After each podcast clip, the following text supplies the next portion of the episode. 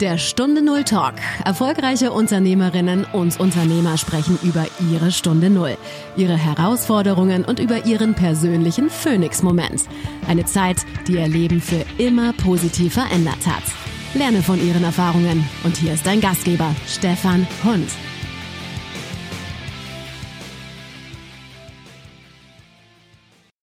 Was war für dich der Moment, als du wusstest, so wie bisher geht's nicht mehr weiter? Ja, das gab äh, viele Momente der, der Veränderung in meinem Leben. Ich habe meine Zeit lang gesagt, nichts in meinem Leben ist so konstant wie die Veränderung. Aber speziell diese berufliche ähm, Sache war zum einen das Gefühl, dass ich erreicht hatte, wo ich immer hin wollte. Viel Verantwortung, ähm, sehr gutes Gehalt, viel Personalverantwortung, auf meiner Visitenkarte stand wichtig, wichtig. Aber eine, eine äh, innere Zufriedenheit, ein äh, Glück hat sich da einfach trotz des Erreichens der Ziele nicht eingestellt. Ganz im Gegenteil. Ich bin sehr, sehr unglücklich gewesen und da habe ich gemerkt, dass das geht so äh, nicht weiter.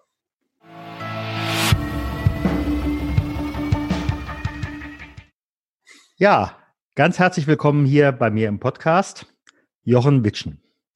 Mein Anruf, mein Gespräch geht nach Portugal. Herzlich willkommen, lieber Jochen. Ja, vielen Dank für die Einladung und vielen Dank für deine Geduld, die du aufgebracht hast.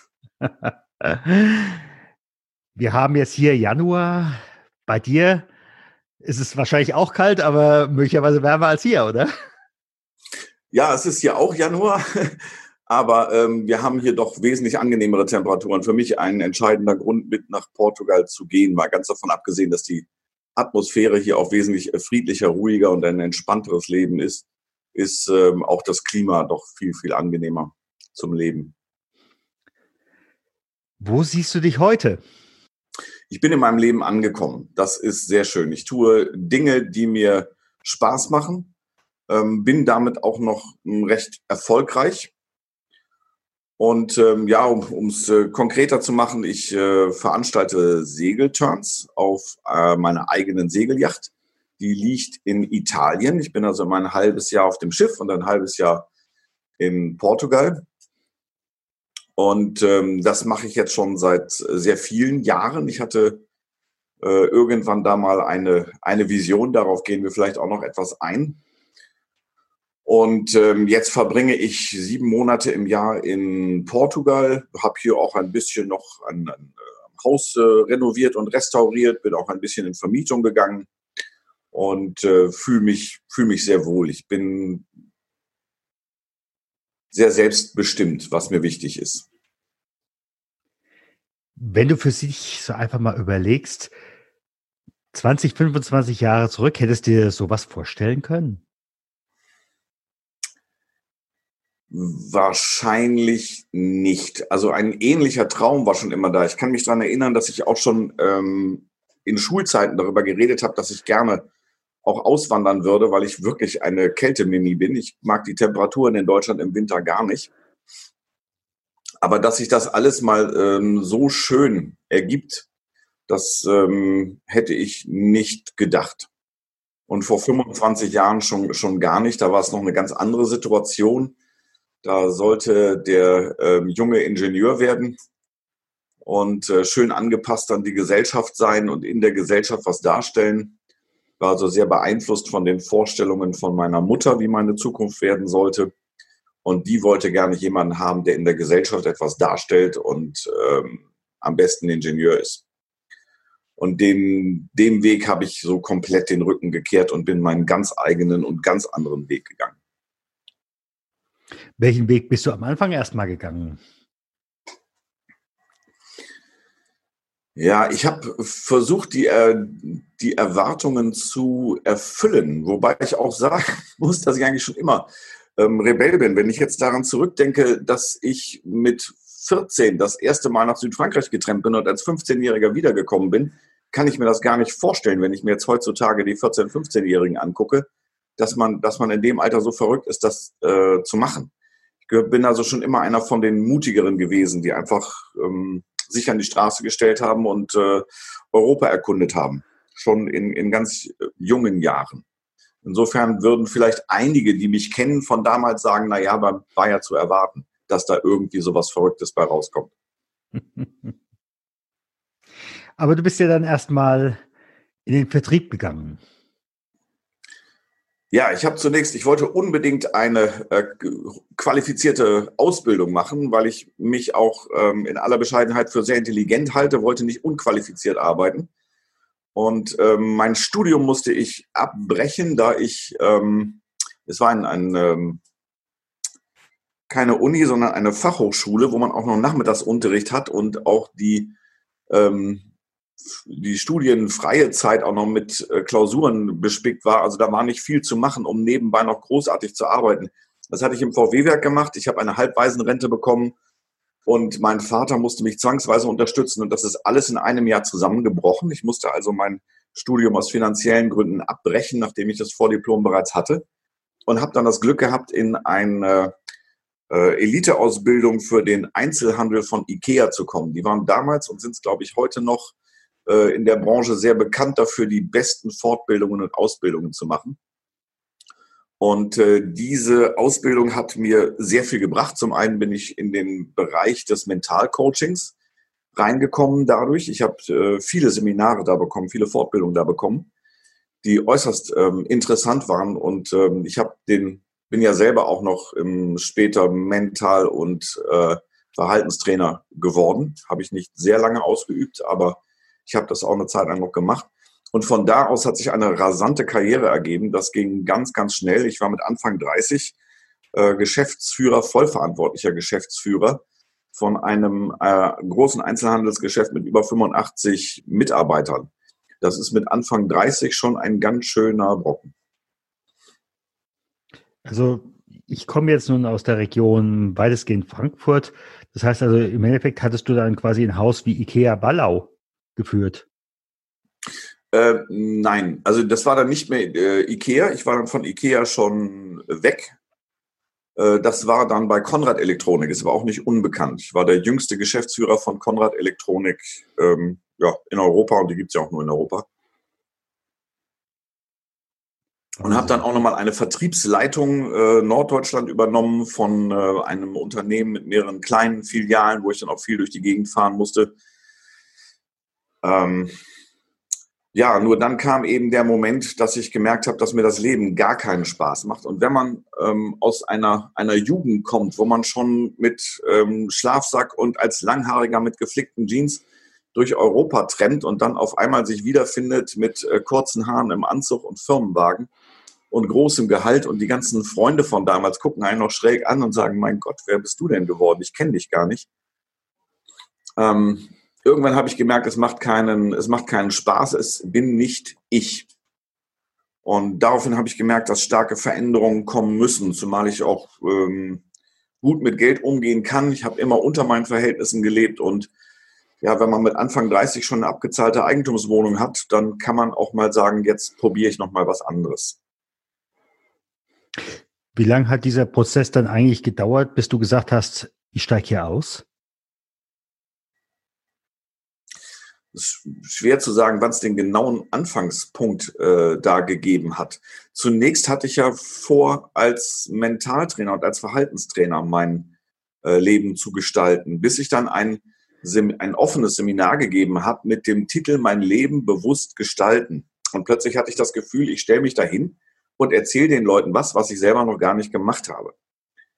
Und dann dachte ich zu mir, ja, jetzt mach das erstmal. Und wenn du bewiesen hast, dass das geht, dass deine Techniken funktionieren, äh, dann kannst du diese Seminare auch glaubwürdig äh, abhalten. Jetzt würde ich sagen, habe ich das bewiesen, dass es geht, aber habe gar nicht mehr so die Lust auf ähm, Seminare. Naja, möglicherweise machst du das ja dann auf deiner Yacht. Das wäre eine Möglichkeit, durchaus. Habe ich auch schon mal dran gedacht, Coaching auf der Yacht zu machen. Sind, glaube ich, auch ideale Umstände dafür. Ähm, einfach mal komplett für die, für die Gäste ist es so ein ganz anderes Leben, mal auf dem Schiff zu sein. Der Boden bewegt sich anders, alles ist anders, alles ist neu. Und äh, es hilft sehr, mit etwas äh, Abstand äh, sein Leben dann zu betrachten und sich mal neue Gedanken zu machen. Vieles auf dem Schiff fühlt sich auch sehr meditativ an. Wenn man an einer Bucht ankert und man hört die Wellen, den Wind, ähm, die Sonnenuntergänge, das ist schon ähm, sehr schön. Wenn ich dann noch die Handpan raushole, dann ist es ganz vorbei.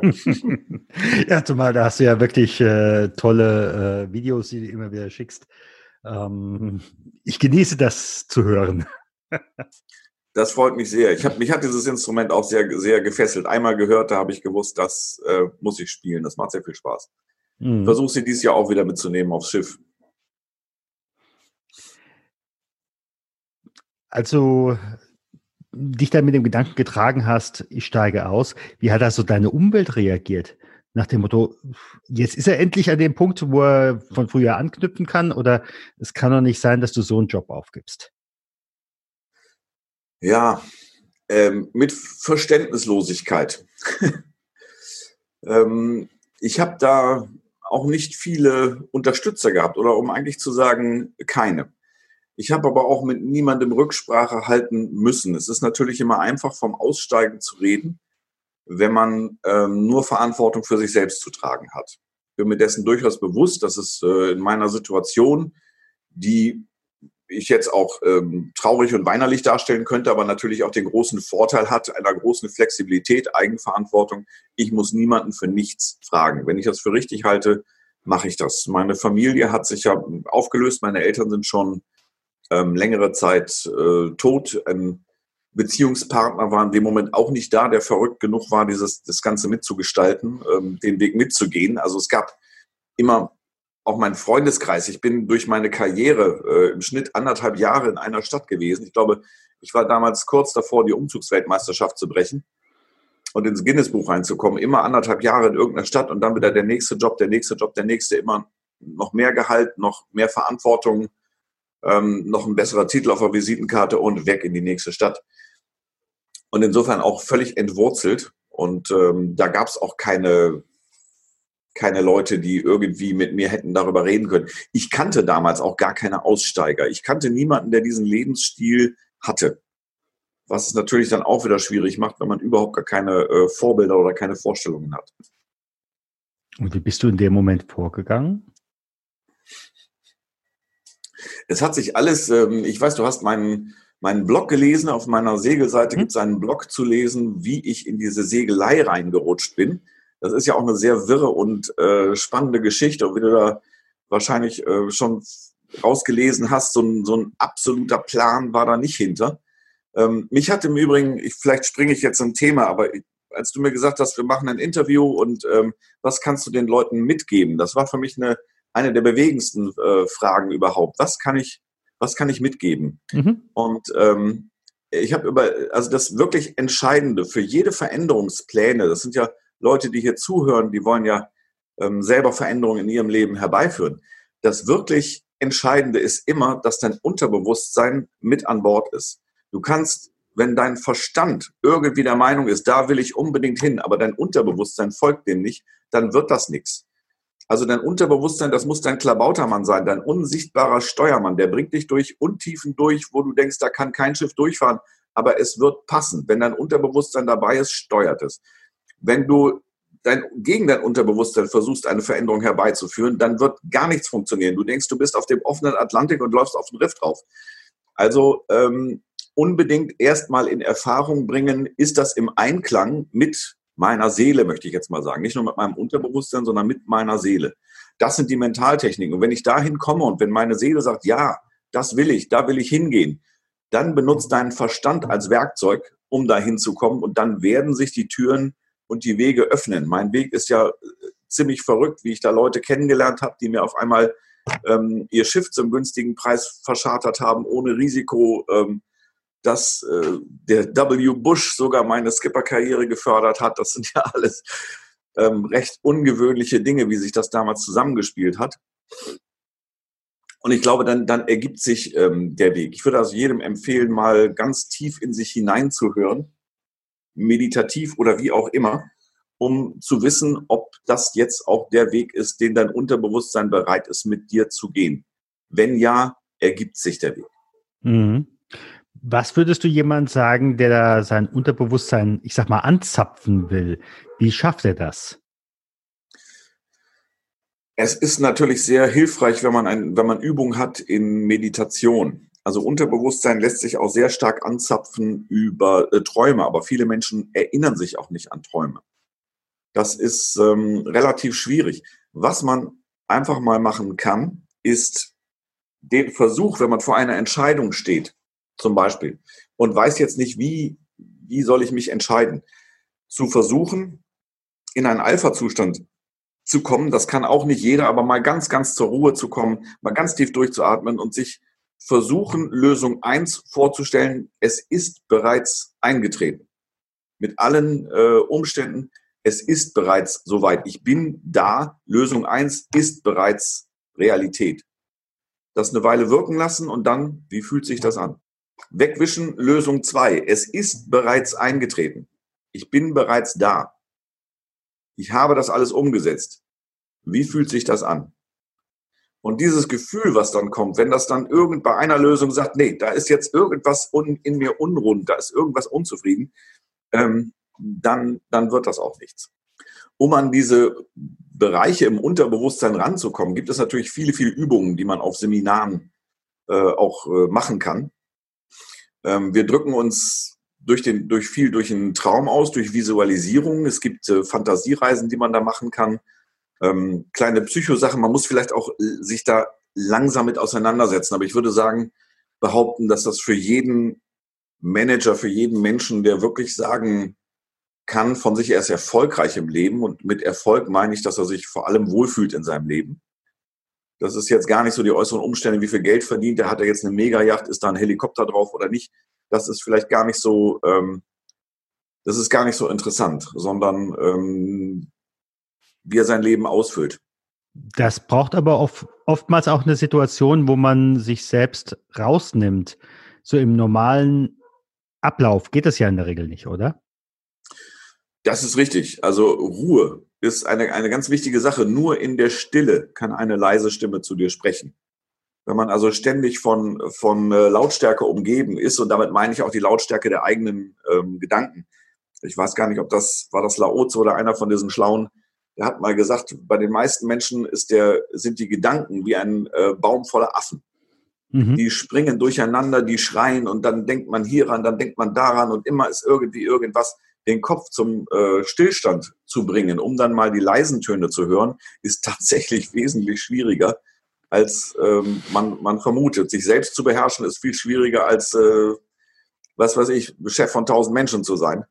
Ähm, da wirklich seine eigenen Gedanken komplett zu, zu kontrollieren und mal zur Ruhe zu kommen. Da helfen natürlich, jeder ist da anders. Der eine muss meditieren, der andere macht Yoga. Ähm, ich finde auch, äh, gerade in, in Mitteldeutschland, ich finde die Wälder fantastisch. Äh, die Wälder in Deutschland haben eine ganz tolle Energie. Einfach mal durch den Wald durchlaufen und vielleicht auch gar nicht zu verzweifelt nachdenken über das Problem, sondern das Problem einfach mal kommen lassen. Ich kann mich daran erinnern, als ich in der Krise stand, habe ich ähm, oder meine Zweifel hatte, äh, habe ich einen Segelturn gebucht als Mitsegler. War ich also kein Skipper und da habe ich gedacht, da hast du mal Zeit, über deine Probleme nachzudenken. Und ähm, als dann dieser Turn fast zu Ende war, habe ich gemerkt, dass ich eigentlich überhaupt nicht drüber nachgedacht habe. Ganz im Gegenteil, es war die nächste Welle war wichtig, die nächste Böe war wichtig. Ähm, das war alles wie weggewischt. Und dadurch, dass es mal weggewischt war, war die, war die Tafel auch mal wieder sauber. Und man konnte mal wieder neu anfangen, darauf zu schreiben. Ähm, ist also auch gut, es einfach mal komplett loszulassen, nicht, nicht zu sehr zu grübeln. Möglicherweise gibt es da den einen oder anderen, der zu dir unter dieser Prämisse auf die Yacht kommt, oder? Ähm, ja, das ist, das ist sicherlich äh, in letzter Zeit immer öfter der Fall. Ich habe das ähm, jetzt dieses Jahr bemerkt, dass es auch viele Leute gibt, die dann meinen Blog äh, gelesen haben, die auch sehr fasziniert waren von der Art auszusteigen, von dem, von dem Lebensmut, einfach mal was anderes zu machen und die auch wirklich nicht nur zum Segeln gekommen sind, sondern auch zum, zum Reden. Es ist, ist äh, tatsächlich so. Siehst du dich da vielleicht auch äh, in einer gewissen Tradition von Eremiten? Darüber habe ich noch nicht nachgedacht, aber das könnte, das könnte sein. Eins habe ich mit Eremiten gemeinsam, dass ich mich mit mir selber auch sehr wohlfühle. Also ich kann sehr gut alleine sein. Mhm. Komme äh, sehr gut mit mir zurecht. Das heißt nicht, dass ich ähm, nicht auch gerne in, in Gesellschaft bin. aber das wäre vielleicht ein, ein gemeinsames Zeichen von ähm, Eremiten. Mein Leben hier in Portugal ist auch sehr lang eremitisch gewesen. Jetzt so langsam tauche ich ein bisschen mehr auch ins äh, soziale Leben hier ein, aber ich habe das auch äh, gerne gemacht, mich da zurückzuziehen. Ja, vielleicht hat es was davon. Wenn dich jemand jetzt etwas mehr kennenlernen will oder mehr verfolgen will, was macht er am besten? Ja, das ist jetzt gar nicht so einfach. Ich poste zum Beispiel bei Facebook gelegentlich mal dies und das. Dabei versuche ich meistens ähm, lustig und unterhaltsam zu sein. Also viel über Philosophien wird man da wahrscheinlich ähm, nicht mitkriegen. Ich habe jetzt tatsächlich, nachdem ich meinen äh, Blog geschrieben habe von einem äh, Verleger, der mich angesprochen hat und gesagt hat, er möchte gerne ein Buch von mir rausbringen. Das habe ich vor, ich bin längst überfällig. Ich sollte schon längst angefangen haben zu schreiben.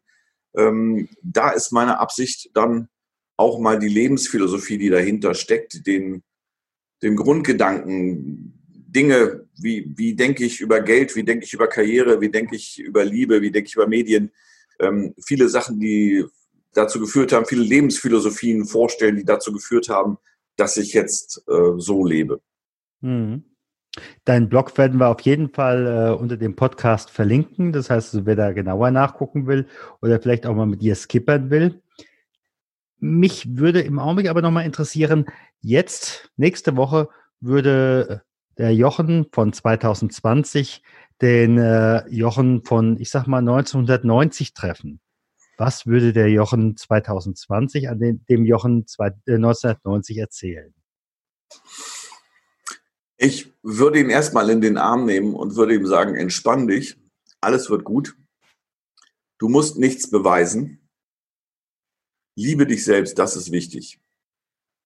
Mhm. Der Rest ergibt sich. Das würde ich ihm, glaube ich, sagen. Die ganzen Ängste, die ganzen Sorgen, die ganzen... Ich weiß, dass mich ganz viele Menschen damals für, für sehr arrogant auch äh, gehalten haben, was, glaube ich, einfach nur aus einer Unsicherheit herausgekommen ist und aus einer mangelnden Selbstliebe. Mhm. Das würde ich ihm jetzt sagen. Hab dich selber mal lieb. Nicht, weil du was leistest, weil du was kannst, weil du schneller bist, höher springst oder ähm, weiter bist oder mehr gibst oder was auch immer, sondern einfach, weil du bist. Ein äh, wichtiger Punkt für mich, ein, ein Schlüsselerlebnis, ist gewesen, ich hab, war auf einem Seminar für Rhetorik, damals in der IKEA-Ausbildung, und der Seminarleiter ähm, hat mich in der Lobby auf ein Bier eingeladen und sagte dann irgendwann zu mir, Mensch, ihr jungen Leute hier so voller ähm, Karriere, äh, Geilheit, hat, hat alles keinen Wert, wenn kein höheres Ziel dahinter steckt. Und ähm, ich habe ihn da gefragt, was meinst du mit einem höheren Ziel? Und er sagte, ja, das ganze Geld verdienen und die ganze, das bringt alles gar nichts. Versuch dir mal vorzustellen, du meditierst ja, versuch dir diesen Zustand vorzustellen, du bist in deinem Leben angekommen, dein Leben fühlt sich gut und fühlt sich rund an. Und wenn du dieses Gefühl verinnerlicht hast, dann öffne deine inneren Augen und versuche zu sehen, in welchen Lebensumständen du da jetzt bist. Und wenn du dann eine Vision hast, dann ist es das go for it. Alles andere ist völlig unwichtig. Und äh, ich habe das bei der nächsten Meditation probiert und zu meiner völligen Überraschung habe ich mich in dieser Vision, ich habe tatsächlich eine gehabt, auf einem Segelschiff wiedergefunden. Ich muss dazu sagen, dass ich eine absolute Landratte gewesen bin. Ich war noch nie auf einem Segelschiff vorher. Ich habe noch nicht mal auf einer Jolle gesegelt. Ich habe mal auf einem Surfbrett gestanden. Das ist auch alles. Also das ist eine völlig verrückte Vision für einen ähm, für, für, für, eine, für eine Landratte, für eine karrieregeile Landratte ist das eine völlig irre Vision gewesen. Das hat mich natürlich erstmal stutzig gemacht. Dann geht man, fängt man langsam an, mit einer Jolle zu segeln und dann bin ich mal auf die Boot gegangen und ich habe einfach gemerkt, wie es mich gepackt hat. Und wenn man sich mal überlegt, dass dieses kleine Gespräch von fünf Minuten dazu geführt hat, dass ich jetzt seit jetzt schon 21 Jahren Profiskipper bin und äh, mein eigenes Boot habe und mich richtig rund und wohlfühle in meinem Leben, dann ist das, finde ich, schon ähm, phänomenal. Vielleicht kann der ein oder andere diesen Tipp auch gebrauchen, einfach mal zu versuchen, seine Vision zu finden. Vielleicht funktioniert es bei dem einen oder anderen auch. Ja, ganz herzlichen Dank. Ich wünsche auf jeden Fall viel Glück damit.